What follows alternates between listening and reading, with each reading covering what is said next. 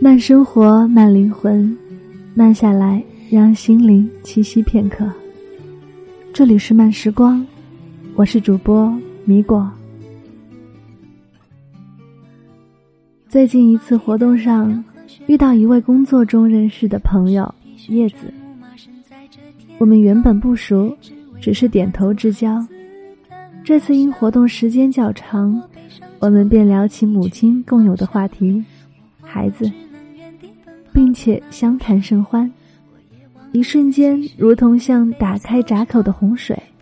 他的话语突然滔滔不绝，俨然我是他许久未见的闺蜜。平静情绪也开始激起波澜。原来叶子的家庭生活并不如意，丈夫冷漠暴躁，对待闺女也是简单粗暴，还指责她宠溺孩子。婆婆蛮横干涉，时常埋怨她手脚不勤，伺候老公不够给力，甚至大姑子也时常对她冷嘲热讽，刻薄地说她嫁到这个家中是她修来的莫大福气。诉说之中，叶子的手不自觉微微颤抖，这股在心中积压良久的委屈，似乎到了一触即发的地步。望着他脸上因长久忍耐而隐隐出现的细小纹路，我轻叹一口气，握住他的手，任由他的泪水随着诉说夺眶而出。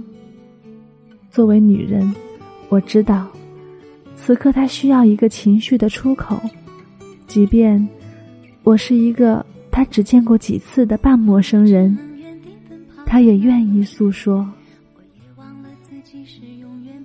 我的邻居小林，结婚三年便匆匆离异，也曾不无忧伤地说：“每次夜深人静时，耳边总会响起和前夫吵架时，两人互相谩骂的秽语。很多次，他都觉得那不是真实的自己，那一场婚姻对他的伤害太大。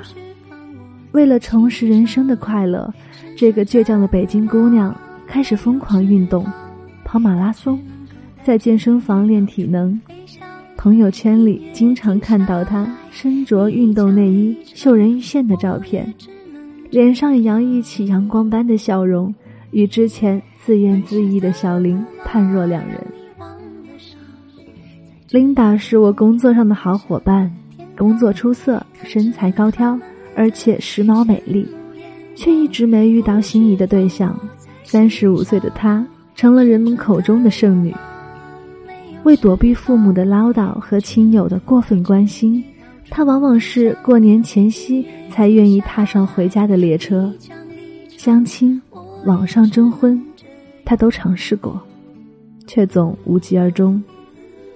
偶尔谈天，他也会无奈地说：“我也不是没有努力，但就是没遇到那个对的人。”正当我们担心他一个人越过越独时，他却把看似无聊孤独的单身生活过得有滋有味。宅在家里玩烘焙、学吉他、种花，一个人玩得不亦乐乎。还有我的大学同学小月，博士毕业后进入了一家清闲的科研单位。不善言辞的他，似乎总难获得领导欢心。成日被项目论文弄得焦头烂额，父母在帮忙带孩子的过程中，又经常与他先生发生不大却也不断的小摩擦。我总以为内心细腻的他会多愁善感，身心疲惫周旋于双面胶的角色中。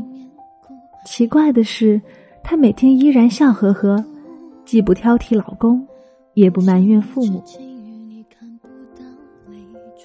我问他快乐的秘诀，他有些不好意思地说：“追剧啊，英剧、美剧，填补了他生活中那些不多却零星存在的碎片时间，也成了他情绪的一个调节器。”我调侃他，肯定是着迷哪部剧帅气的男主角。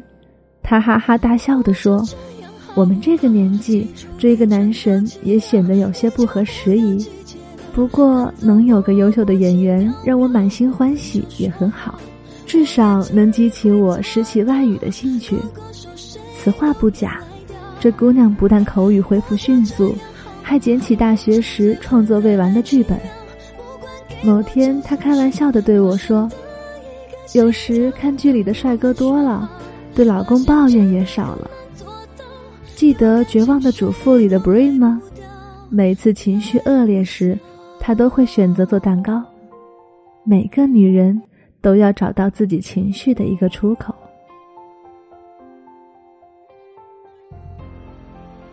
生活对于三十到四十岁的女人来说，似乎异常艰难。孩子尚幼，父母日益年迈，工作似乎存在搏一搏可上升的空间，事业、家庭。都处于最牵扯个人经历的阶段。这个年龄段，我们没了二十多岁女孩随时随意可以转身重来的空间，也没有五十岁女性子女长大离巢，工作趋于稳定安逸的悠闲。我们唯有牺牲自己的睡眠、锻炼、放松、美容的时间，让自己如同一个日夜不停的陀螺旋转起来。在我们为家人、老板、身边所有人忙碌时，往往忽略了还有一个人时刻需要呵护，那就是我们自己。在选择多元、信息混乱的时代，当单纯的心灵鸡汤已无法拂去我们身心的疲惫，减轻我们的压力时，为自己寻找或打造一个出口。就显得尤为重要。或插花，或画画，或读书，或旅游，或学习，或追剧。只要有一样东西能让我们无论多艰难都会微笑，日子就不会太难。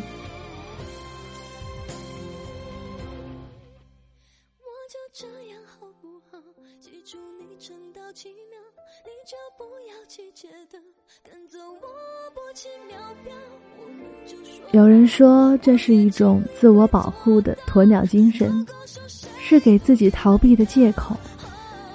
鸵鸟也罢，阿 Q 也好，只要这个爱好不影响他人，不危害社会，我们就应该允许自己，允许别人保留下来。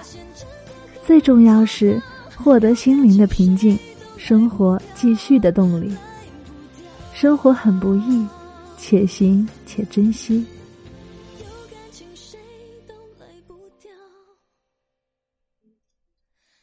慢生活，慢灵魂，慢下来，让心灵栖息片刻。这里是由慢时光与原声带网络电台有声制作团队联合出品制作的慢时光有声电台。本期节目文章作者分享来自作者龙小宝。想阅读更多的优秀文章，可以关注我们的慢时光微信公众号，拼音输入“慢时光”加数字三，或者直接搜索“慢时光”即可。漫友根据地可以添加 QQ 群号：二四九六六五七零零。想收听米果的更多精彩节目，你也可以关注我的新浪微博“雪薇是爱吃米果的米果”。或者关注原声带网络电台有声制作团队微信公众号，拼音输入“原声带 FM”，回复“米果”就可以获取我的更多节目。这里是慢时光，我是米果，每周四米果都在慢时光与您分享好文章，我们下周见。